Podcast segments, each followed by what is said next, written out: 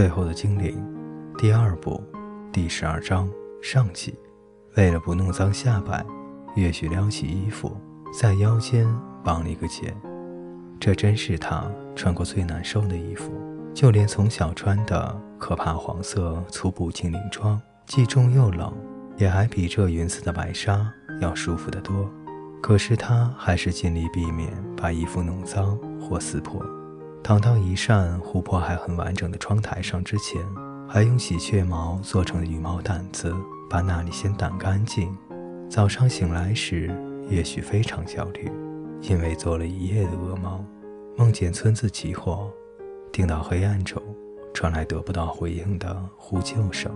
也许走到外面去找龙，说明决心要尽快去找蒙瑟和沙琴娜，然后在他们的帮助下。冷静沉着地找一个妻子，他承认自己还太年轻。不过，照精灵的习俗，很早就会开始寻找未来的妻子，哪怕得等很多年之后才能结婚。而且，精灵一辈子只爱一个人，他们认为爱情太重要了，不能不献上一辈子。通常，在精灵的历史上，家里会有一样父母从小玩的玩具。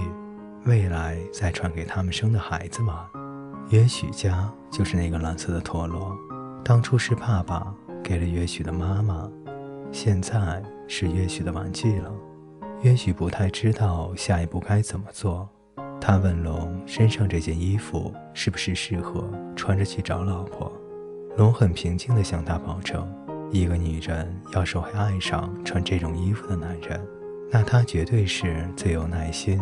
思想最开通、最难得的宝贝，然后龙就垂下眼睛，继续专心把烤好的鸟肉从骨头上撕下来。你在做什么？也许问。在吃早餐啊。龙开心的回答，展示一个用整棵小松树做成的烤肉架，上面放着十来只烤好的喜鹊、猫头鹰和松鸡。我给你未来的婚礼帮了大忙。房子的清扫工作我已经做到了一半，你找到另一半就会在这里住得舒服多了。我把里面的鸟全部给清理了，你只要清洗地板就行。我已经减轻你一半的工作了。也许觉得恐怖又难过的看着龙，他竟吃掉了喜鹊，还有一些猫头鹰，那些漂亮的、灼灼的、看起来很凶的小猫头鹰。那些可爱的喜鹊的确很吵。更不用说那些可观的排泄量。说实话，它们的确让人难以忍受。可是，也不能就这样把它们当成豆子般狼吞虎咽地吃掉啊！你怎么能这样做？也许用他最大的声音质问：“撒点迷迭香啊！”龙一本正经地回答：“门后就一篮子呢。”龙打了个哈欠，然后用一根松鸡的腿骨当成牙签开始剔牙。那现在，龙说：“我们打算什么时候动身？”我们，也许困惑的问：“对啊，我们。”龙确认：“也许没想过这一点。和龙一起到人类的世界去，怎么去呢？让人看到你不太好吧？”也许结结巴巴地说：“你很漂亮，嗯，我甚至可以进一步说。”你很壮丽，嗯，可是我得在不引起任何人的注意的情况下，嗯，混到人群里，嗯，知道我是个精灵已经够把他们吓坏了，怎么怎么还能再加上一条龙呢？他不想冒犯那条龙，所以露出一个开心的笑脸。你现在已经学会飞了，你可以去，哎，你以前怎么说的？哦，对了，你可以去探索宇宙，改善世界。自己一个人去探索宇宙、改善世界才不好玩。阿尔伯洛反对。我们小心一点就行了。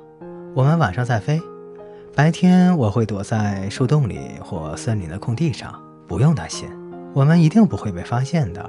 要是被发现了，我们就飞到天上的云里。通往图书馆的两条路都已经塌陷了，记得吗？我们看着它塌陷的。还有，你看，我是龙，相信我。有我在，真不会有多少人能割了你的喉咙吊死你，或者用别的方法伤害你。最后决定一起动身去大理嘉城。也许想起他们曾经在那里发现奇怪的语言，心想那里应该是个开始行动的好地方。那则预言就是他的命运，刻在石头上，只是他的方向。他既没有母亲，也没有父亲，只有一个遥远的记忆。他的外婆叫他离开，永远不要再回去。可是数百年前就有一个人知道他，那个人在遥远的星座轨迹间追寻未来的时候，梦到了小精灵，在大理石上刻下预言，说他是最后的，应该不会是最后的精灵，因为他会有个妻子。这一点他似乎还记得。他现在拼命想弄清楚那则预言，前面那几行他很确定：大水覆盖大地，太阳消失。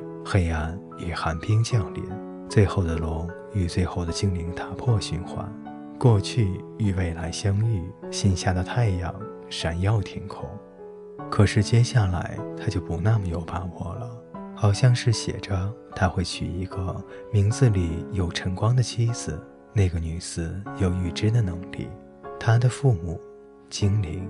他们还有那本贪龙的怪书里提过人类和精灵所生的孩子，就是写下公主在生下来就被换走等故事的那个作家。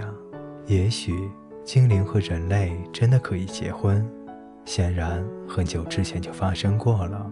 而他们生的孩子创作了龙孵蛋时最爱听的故事。也许。成为最后的精灵，并不表示要永远孤独。也许，也许面前是充满美丽鲜花的康庄大道，而非黑暗的羊肠小径。他的道路，也许很清楚，就写在大理嘉城的石墙上。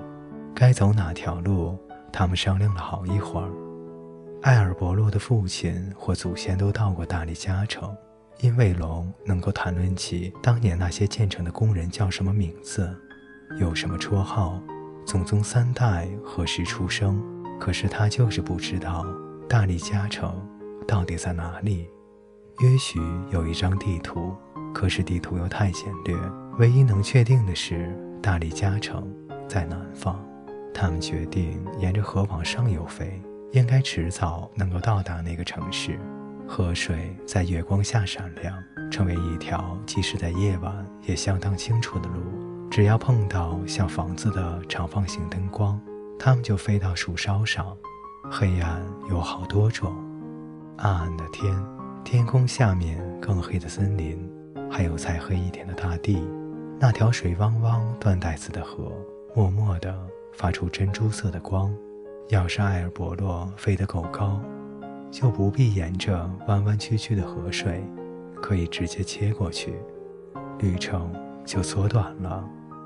他们在天亮前到了大理嘉城，城市的墙上竖满了尖头的木桩，像只巨大的豪猪，阴沉地耸立着，将黑影投射到河水上，晨光使河水亮得发出金光。那座城里，高塔、城堡。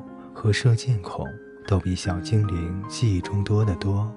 艾尔伯洛轻轻地滑翔到栗子林中，长满青草和苜蓿的一片空地上。预言写在南面的城墙上，正好与大门和吊桥所在的位置相反。他们的计划很简单：龙蹲在阴影里，在清晨的微光中难以分辨；约许则溜进城去，藏身人群当中。躲开吊桥前面、吊桥上面、吊桥后面的卫兵，等他到了法院的南墙，就会看到那则寓言。各位听众朋友，今天的故事就为您播讲到这里，我们下期再见。